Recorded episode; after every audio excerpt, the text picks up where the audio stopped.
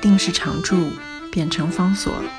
这里是方所文化 FM，在阅读方式不断创新的时代，谈共读，是因为我们相信，当我们在阅读时，也同时在被阅读。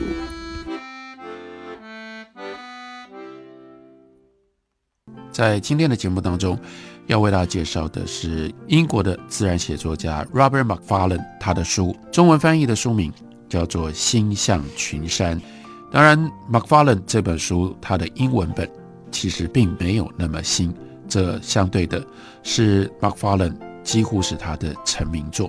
Macfarlane 另外一本在出版之后就变成了自然写作当中的经典作品的《故道》。在《故道》之前。其实他就已经先写了《星象群山》。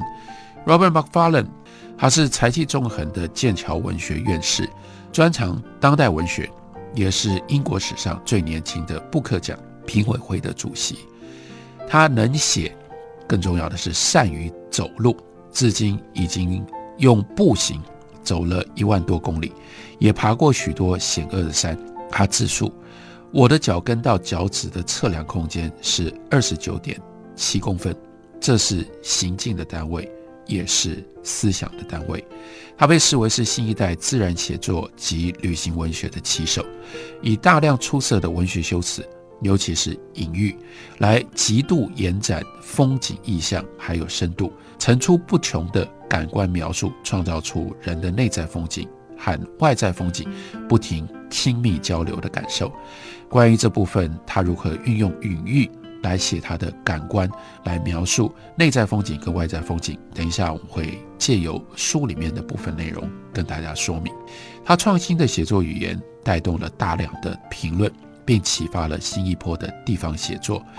当代旅游文学名家 William Dalrymple 在书评里面就说。在这些显示了旅游写作生生不息的活力，以及旅游文学为每一个激起的新时代重新创造词言能力的所有新作家当中，有一个人特别展示了文笔出众的旅行书写，旅行书仍然可以美得如此浑然无瑕。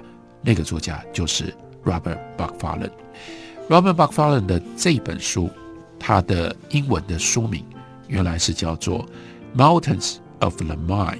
然后它的副标题是《A History of Fascination》，所以很关键的一件事情，他要写的是什么？就是告诉我们，我们如何认识山，而不单纯只是去爬山或在山上感受什么。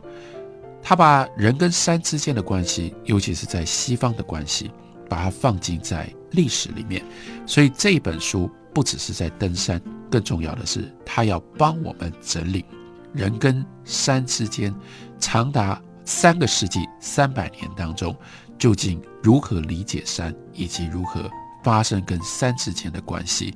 这是发生形成在人的心里面的一种特别的历史，所以它有点像是观念史，有点像是思想史。不过在这个过程当中，当然还有穿插了很多他自己登山的经验，以及他在山上所得到的感受。在书里面。他就告诉我们，跟我们解释他写这本书的用意。他说，在长达三个世纪的时间当中，西方世界对山的理解发生了惊人的变革。也就是三百多年前，其实人是厌恶山的，或者人对于山是感觉到那就只是单纯是一个障碍，是一个让我们没有办法从这里到另外一个点去的讨人厌的一个元素而已。但是三百年来，这种曾经遭受贬义的高山的特色，包括它如此的陡峭、如此的荒凉、如此的危机四伏，都被视为是慢慢的一步一步都被视为是高山最宝贵的性质。这种变化如此的极端，从极度的讨厌或害怕山，到极度的对山着迷，所以这样极端的变化。如今仔细想来，脑中不免都会再浮现有关于风景的一项事实，那就是风景一直在那里。可是我们对于风景的反应，其实是文化的结果，是受到各种不同的教导或者是影响，教我们怎么去面对风景，怎么感受风景。也就是说，当我们看着一个景象，我们看到的并不是景象的本身，而主要是我们认为自己看到了什么。我们加诸在风景上面的一些特性，不是风景本质上面所拥有的。例如说，看到一片景色啊，你觉得这是很野蛮、很野性的一种景色，或者说看到一个景象，你觉得这个景象是荒凉的，这都不是风景的本质，而是我们内在的心象或我们的价值投射在这个风景上。所以，我们实质上随时都在阅读风景。或者换个方式说，我们借由自己的经验，借由自己的记忆，以及我们所共同的文化的价值来理解风景。虽然人类去到了蛮荒地方，传统上面你有可能是为了要逃避文化，或者是逃避社会的陈规，但是没有人真的可以完全离开了文化，离开了社会的各种不同的陈规的想象，才。能够离开这种筛选，真正来感知风景或感知蛮荒，所以 William Blake 这位了不起的英国诗人就指出了这个真理。他说：“让某些人喜极而泣的那棵树，在另外一些人的眼里面，只是无端挡在路上的绿色的物体。从历史上面来看，山也是这样。有好几百年的时间当中，山在人的眼里面。”就只是无端挡在路上的一堆岩石而已。他是依照 Samuel Johnson 这位非常博学的英国大学问家，他所轻蔑戏称的，那就是他不过就是一个 spectacular 的隆起，就是一大块东西在那里。但是山现在却已经被视为是自然世界最为精巧的一种形态。然后多少的人爱山成痴。爱山层次到什么样的程度？这是对于山的体会的另外一种极端，就是为了要进到山里面，为了要亲近山，你可以愿意付出自己生命的代价。我们今天所称之为叫做山 （mountain），事实上是一种自然的形态，加上人类的想象所合力构成的。所以，为什么这本书呢叫做《Mountains of the Mind》？因为山。是心里面的山，人对于山的所作所为，跟岩石或者是冰那样实际的物体，并没有多大的关系，甚至我们可以极端的主张根本没有关系。山不过就是地质上面偶发的事件，山不会想要杀人，山也没有讨好人，山所具备的任何情感的属性。都是我们的想象力所赋予的，不管是沙漠，或者是极地的动员，或者是深海，或者是丛林，这些被我们浪漫化了的风景，其实都一样，它们就只是单纯在那里，而且会继续在那里。山的物质结构会在地质跟天气的干预底下，日复一日逐渐的重组，但是它还是会超越人类对于山的感知。一直都在那里，一直继续存在。不过，山同时也就是我们人类感知的产物，历经了几个世纪，被人类想象成为现今的存在。那这本书就是要解开那些想象高山的方式是如何随着时间而出现转折的。所以，很重要的一件事情，它让我们看到或提醒我们，人类是怎么样从害怕高山。以至于到后来迷恋高山，然后甚至迷恋登山，好像必须要跟山产生这么密切的一种关系，才能够平息心里面对于山的 fascination。这是有过程的，而过程当中有好多关键的节点，所以书里面就一一的帮我们展开。例如说，他从一六七二年八月所发生的事情开始讲起。一六七二年的八月。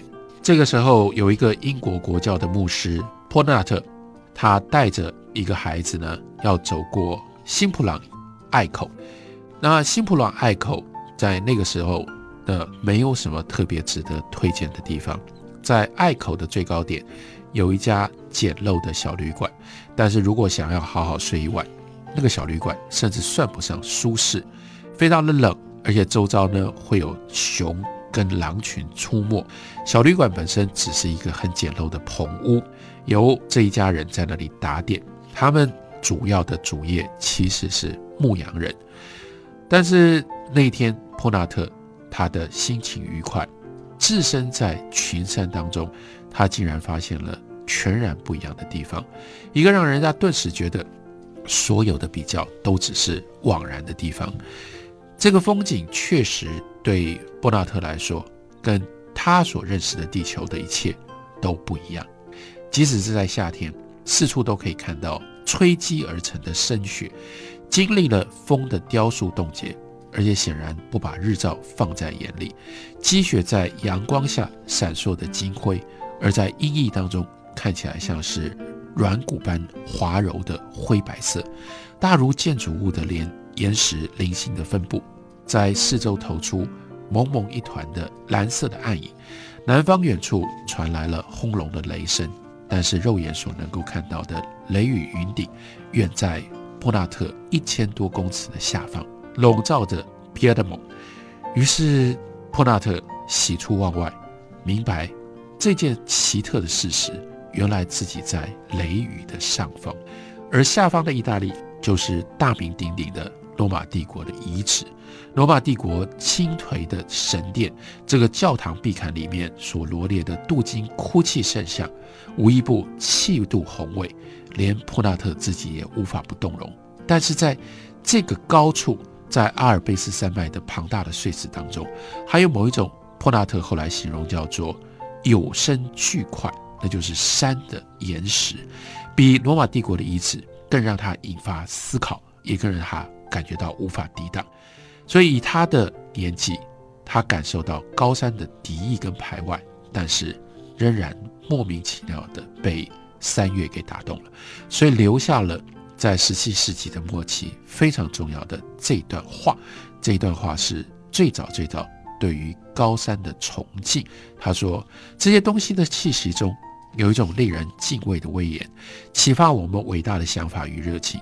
所有具备那种力量的事物都大到我们难以理解，以及过度的规模灌满压倒了我们的思维，让我们的心灵。”沉浸在一种愉悦的恍惚与想象当中，这是西方最早对于三的歌颂。